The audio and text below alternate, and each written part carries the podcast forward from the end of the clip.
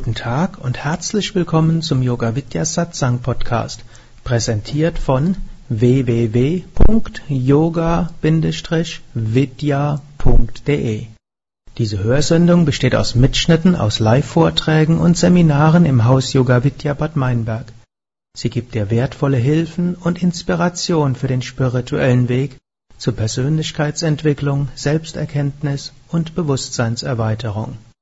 Mehr Informationen und Links zu dieser Sendung, wie auch unseren Yoga Vidya Übungspodcast und Mantra Podcast findest du unter www.podcast.yoga-vidya.de. Viele von euch werden morgen nach Hause gehen. Einige waren einige Wochen hier, manche nicht ganz so lange. Und die hier waren, vor allem wenn sie einige Tage und Wochen hier waren, haben die letzte Zeit viel praktiziert, viel geübt. Und ab morgen oder eher ab übermorgen werdet ihr auf eine andere Weise üben, nämlich im Alltag. Und auch der Alltag ist letztlich auch spirituelle Praxis. Ich möchte euch so drei Geschichten erzählen, von Menschen, die durch besonders viel Karma-Yoga zur höchsten Verwirklichung gekommen sind.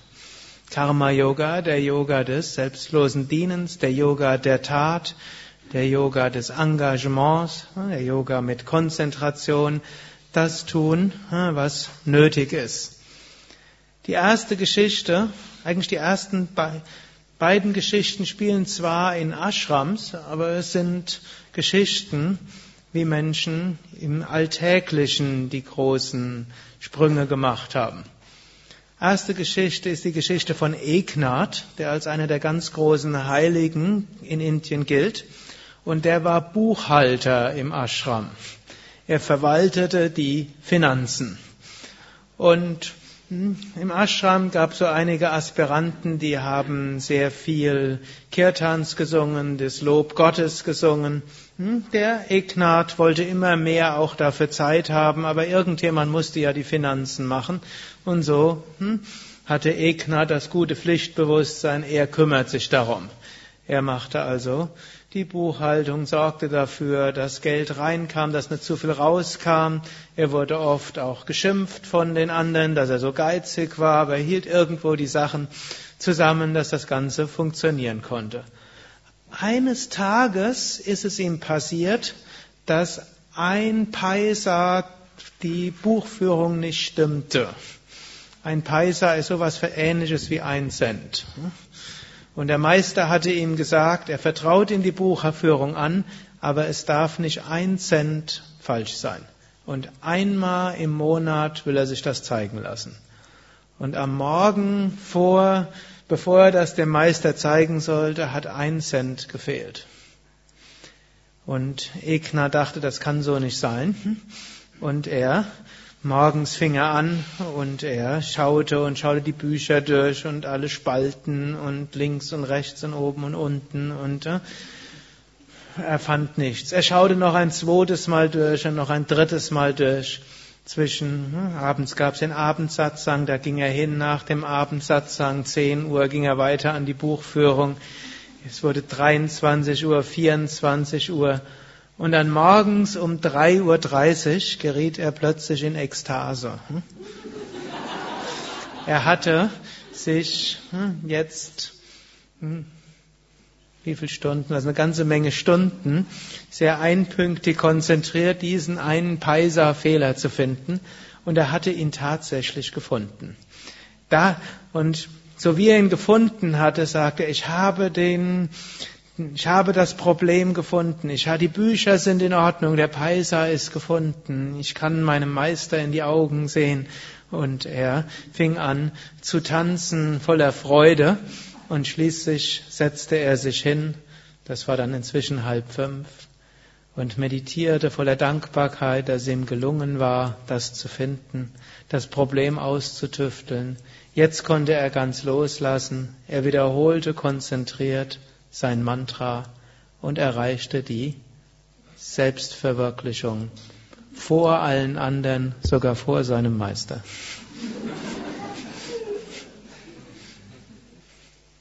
Zweite Geschichte. Das war die Geschichte von einem ungebildeten jungen Mann, der hieß Laurentius, der soll auf einer wahren Geschichte beruhen, ist jetzt eine christliche Geschichte. Und der Laurentius, der ähm, wollte unbedingt zu Gott kommen. Und er dachte, der schnellste Weg wäre, in ein Kloster zu gehen. Also bewarb er sich in einem Kloster, wollte dort mir helfen. Er hatte aber zwei linke Hände, außerdem konnte er kein Wort Latein, hatte ein schlechtes Gedächtnis und zusätzlich war er kränklich. Zu jedem Kloster, wo er hingegangen ist, die haben ihn abgelehnt. Bis er schließlich zu einem Kloster kam und da wurde er dann gefragt, was kannst du? Und hat er gesagt, ich kann beten. Und dann dachte der Abt, wäre doch schön, wenn einer im Kloster beten kann. Wir haben genügend, die kennen Kräuterheilkunde, können unterrichten, können Latein, können die Messe sagen, können singen. Mhm. Es hat sich noch keiner bei mir beworben, der gesagt hat, ich kann beten. Und so wurde er dann aufgenommen. Gut, die Schwierigkeit war, es gab diese, diesen Kloster, die haben viermal am Tag, haben sie dort hm, Bhajans gesungen, also gregorianische Gesänge. Sie hatten, er ist regelmäßig dabei eingeschlafen. Hm. Es gab dann anschließend Kontemplation, Stille, ist bei eingeschlafen. Dann sollte er ja auch das Ganze auf Latein irgendetwas auch rezitieren, das war ihm alles zu kompliziert. Und er war zu nichts Nutze, außer irgendwo zum Abwasch. Da ist ihm zwar auch ständig die Teller runtergefallen, aber es war Metallgeschirr und dann hat es zwar immer Krach gegeben, aber das war nicht weiter von, weiter tragisch. Und einem Kloster ja auch gilt, einfach leben, erhaben, denken, dass das Geschirr dann nachher sehr zerkratzt aussah, das äh, war dann okay. Gut, und er merkte nach einer Weile, ja, wo er schon sich nicht konzentrieren konnte während der Gesänge und während der Meditation und die lateinischen Predigten er überhaupt nichts verstanden hatte. Eines, wo er irgendwie was Praktisches anfangen konnte, waren die Teller zu waschen. Also dachte er, dann werde ich besonders das Tellerwaschen Gott darbringen. Und er nahm sich vor, ich werde jeden Teller waschen für Gott. In der Zwischenzeit, weil er ständig so viel Krach gemacht hatte, hatten sich immer alle Mönche verkrochen, so wie der Abwasch kam. Das hat einfach äh, in den Ohren zu viel geklungen. Und so hatte er Berge von Tellern. Es gab nicht, so wie hier im Haus, diese elektrische Spülmaschine, sondern es, es, gab noch nicht mal Spülmittel, sondern das Ganze wurde halt wie in früheren, noch nicht mal warmes Wasser, kaltes Wasser und ich glaube mit Sand hat man noch genutzt, irgendwas, irgendwas. Also es war schon eine anstrengende Geschichte. Und dann hat er gedacht, er bringt es Gott dar. Dann dachte er, wenn er es Gott darbringt, dann will er es besonders gut machen. Und nach einer Weile fielen die Teller auch nicht mehr runter. Denn er brachte ja das Tellerwaschen Gott dar. Und wenn er es Gott darbrachte, brachte er all seine Sorgfalt dar. Da er langsamer war als die anderen, hat er halt auch mehr Stunden in der Küche verbracht. Das war ihm auch nicht so unlieb, dass er anstatt viermal am Tag in diese langweiligen Messen zu gehen, das auf zweimal am Tag reduzieren konnte. Und so merkte er. Und dann stellte er auch fest, indem während er jetzt die Teller wusch und dabei in seinen eigenen Worten betete zu Gott, das bringe ich dir da, diesen Teller wasche ich für dich. O Jesus Christus, dieser Teller wasche ich für dich. Und das wird dann irgendwo wie ein Mantra. Und er hatte etwas mit den Händen zu tun, er hatte seinen Geist bei Gott. Und so kam es, dass sein Geist immer mehr mit Gott verbunden war. Und er merkte sogar, dass er jetzt auch bei den Gottesdiensten auch irgendwo merkte, er konnte auch wach dabei bleiben. Ja, wiederholte dabei auch, er verstand zwar immer noch nicht das Latein und konnte auch nicht mitsingen und da er irgendwo intellektuell nicht gut war, haben die Mönche längst aufgegeben, ihm versuch, zu versuchen, das zu lehren. Aber er konnte in die Schwingung reingehen und dabei seine eigenen Gebete sprechen und irgendwie wurde er immer erhabener. Nach einer Weile bemerkte der Abt etwas, dass die Küche sich plötzlich füllte. Und zum Abwasch kam einer nach dem anderen dazu. War eine Weile früher, ganz früher war es so gewesen, man musste die Menschen dazu verpflichten. Wollte keiner wirklich freiwillig den Abwasch machen. Als dieser neue Mönch dazu kam, uns diesen Heiden Lärm gab, sind sie alle geflüchtet und waren froh, dass dann irgendjemand die Arbeit machte. Jetzt wollten sie alle dorthin gehen, weil sie irgendwo merkten, während sie mit diesem einen Bruder den Abwasch mitmachten, war ihr Geist mehr bei Gott als während der Gottesdienste. Und schließlich dachte der Abt, das muss ich mir auch mal anschauen. Und er ging auch dazu. Und so wie er diesen sah, wie dieser Tellerwäscher die Teller wusch, wie er ein Strahlen und ein Licht hatte, bekam der Abt selbst eine mystische Erfahrung und ein Einheitserlebnis. Dann interviewte er den Bruder Laurentius und schrieb seine Geschichte auf. Und so sind wir, hm, wissen wir heute über diesen ungelehrigen Tellerwäscher mit zwei linken Händen, der nichts konnte außer beten, aber mit dem Gebet seine Handlung Gott geweiht hat und so diese Handlung hm, zu seiner spirituellen Praxis machte. Noch eine dritte Geschichte dieser Art. Das ist jetzt eine moderne Geschichte, soll auch eine wahre Geschichte sein, also so modern auch nicht, aber 100, knapp 100 Jahre oder 80 Jahre. Also im Verhältnis zu den anderen, die 500 Jahre etwa alt sein sollen, Laurentius sogar noch mehr, 700 Jahre, wenn ich es richtig im Kopf habe.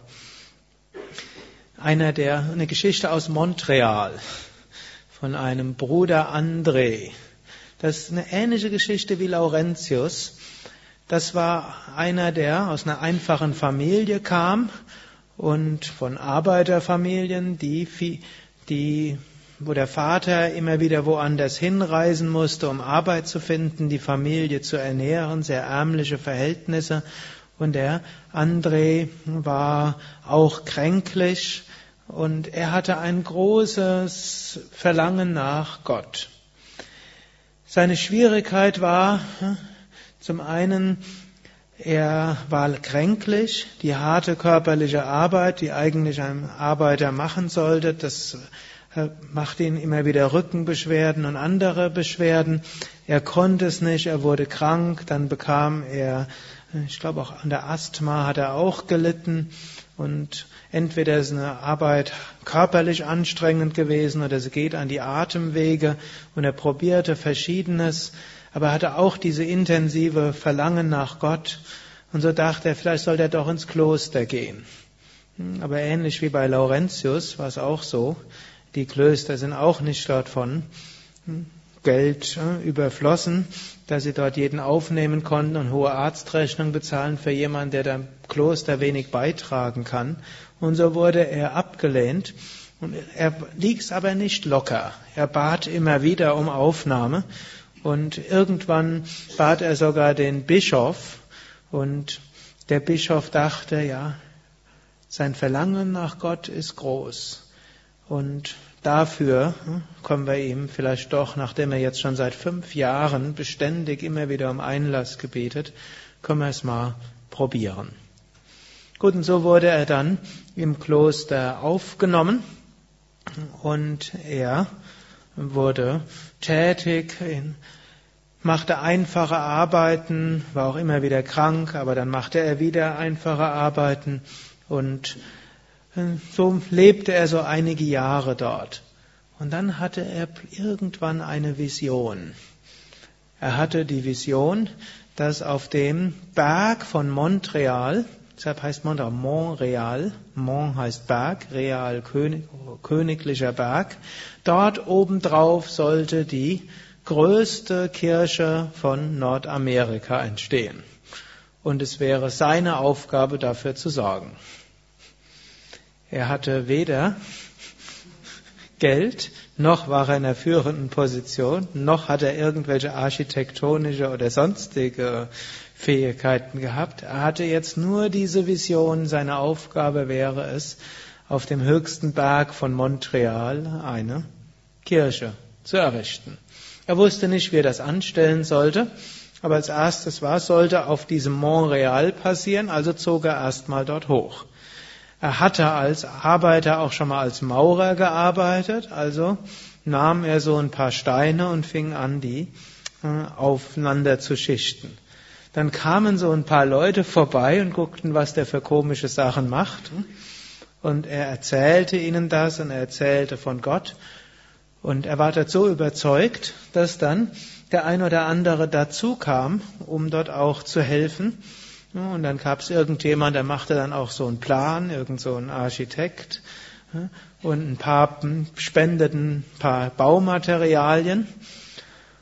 Und dann, während die dann da waren, bemerkten die, dass sie irgendwo, dass ihnen gut ging, dass sie Licht dort spürten.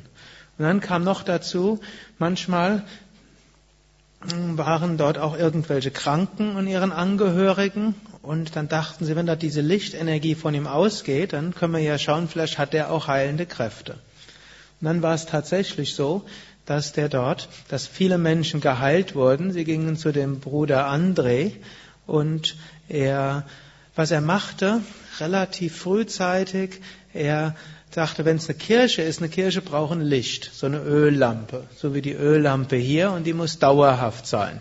Und dann nahm er etwas von dieser Öllampe, ein Öl und rieb das den Gottesverehrern auf, den Gläubigen, und dann wurden sie geheilt. Und so wurde sein, wurde dieser Ruf immer stärker, gab es erst Probleme mit dem Hauptkloster, weil die Leute jetzt alle zu ihm gekommen sind, ihm Spenden gegeben haben statt dem Hauptkloster, was natürlich dort auch nicht so gut war. Außerdem hat er ja dafür gar keine Genehmigung gehabt. Und das macht es manchmal bei solchen kirchlichen Institutionen etwas schwierig. Aber schließlich bekam er dann doch die Genehmigung und er errichtete allein aus dieser Vision mit seinem starken Glauben diese große Kathedrale in, auf dem Mont Royal in Montreal. Und er überlebte all die anderen, die ihn vorher abgelehnt hatten, weil er so kränklich war. Er wurde auch ein gutes Stück über 80. Auch ein Beispiel, was wir machen können, wenn wir mit großem Vertrauen und großer Hingabe etwas tun, wofür wir uns berufen fühlen.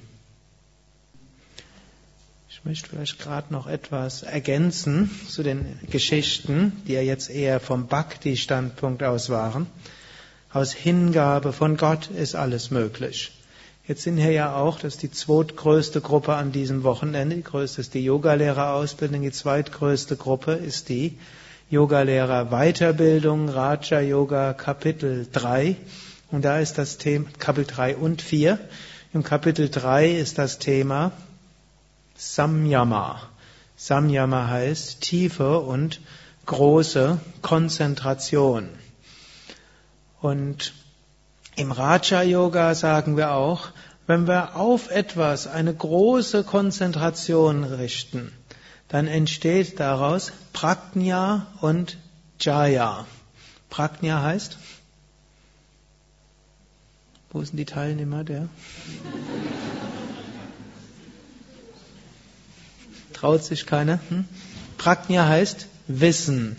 Jaya heißt Meisterschaft. Hm? Also in diesem Kontext. Hm?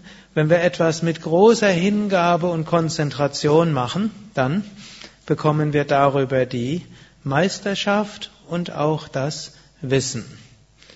Heutzutage sind zu viele Menschen am Überlegen, was ist in mir und was ist an Talent da und ja, haben zu viel Zweifel und sagen, das kann ich nicht, das kann ich nicht und das ist nicht mein Ding und das ist auch nicht mein Ding. Und zum Schluss hm, denkt man ständig daran, was man alles nicht kann. Und weil man ständig daran denkt, was man nicht kann, was ist die Konsequenz? Erstens, man macht nicht sehr viel. Wenn man es macht, macht man es mit halbem Herzen. Man dann denkt, ja, ja, ich kann es ja eh nicht. Hm, und das ist halt so. Hm.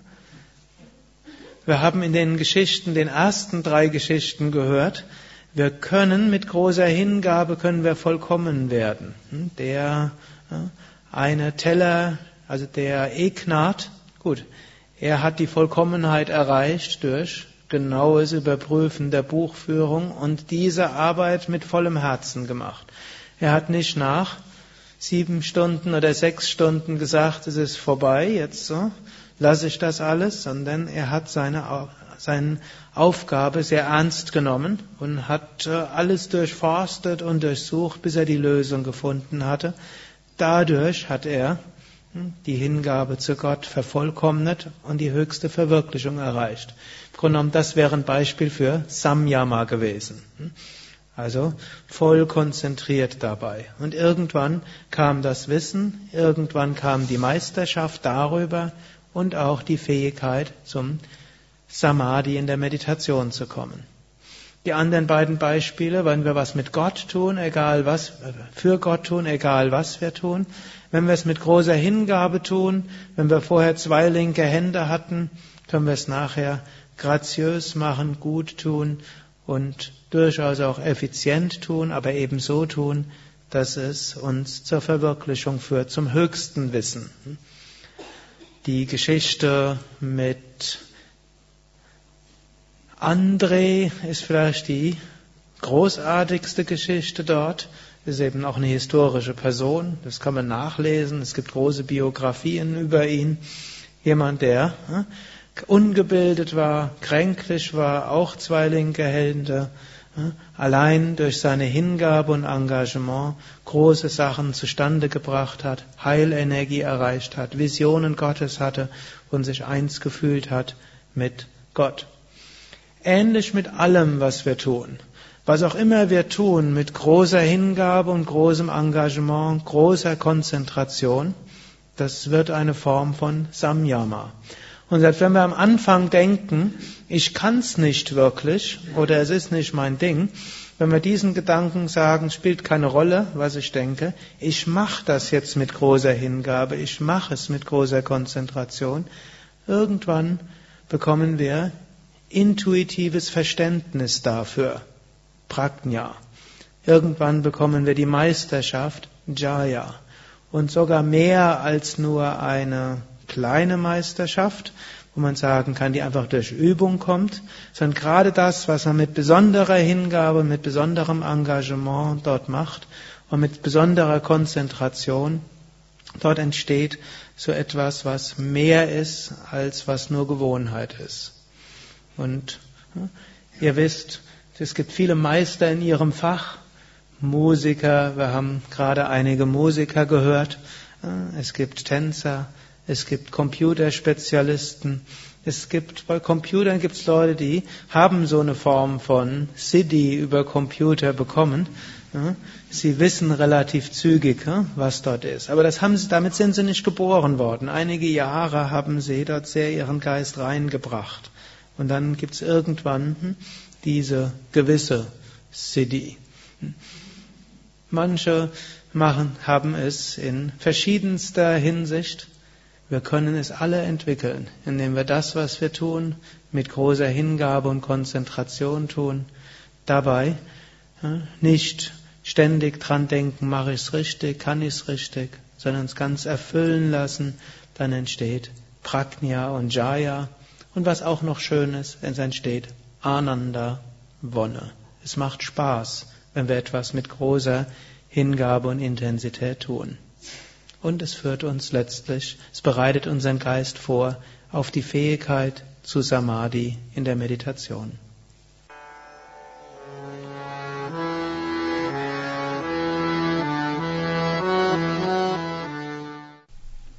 Dies war also die aktuelle Ausgabe des Yoga Vidya Satsang Podcasts, präsentiert von www.yoga-vidya.de yoga-vidya.de. Das ist yoga-vidya.de. Mehr Informationen und Links zu dieser Sendung, wie auch unseren Yoga Vidya Übungspodcast und Mantra Podcast findest du unter www.podcast.yoga-vidya.de. Podcast schreibt sich P-O-D-C-A-S-T. yoga-vidya.de Mehr Informationen für den Weg von Yoga und Meditation erhältst du unter unserer Website. Da findest du auch das Seminarprogramm der Yoga Vidya Seminarhäuser im Westerwald und im Teutoburger Wald Bad Meinberg, das Kursprogramm der 50 Yoga Vidya Zentren und die Adressen von über 1200 Yogalehrern. www.yoga-vidya.de über Kommentare freue ich mich, insbesondere natürlich auf iTunes und auf podster.de und meinem Blog www.blog.yoga-vidya.de. Bis zum nächsten Mal, alles Gute. Herzlichst, Sukadev.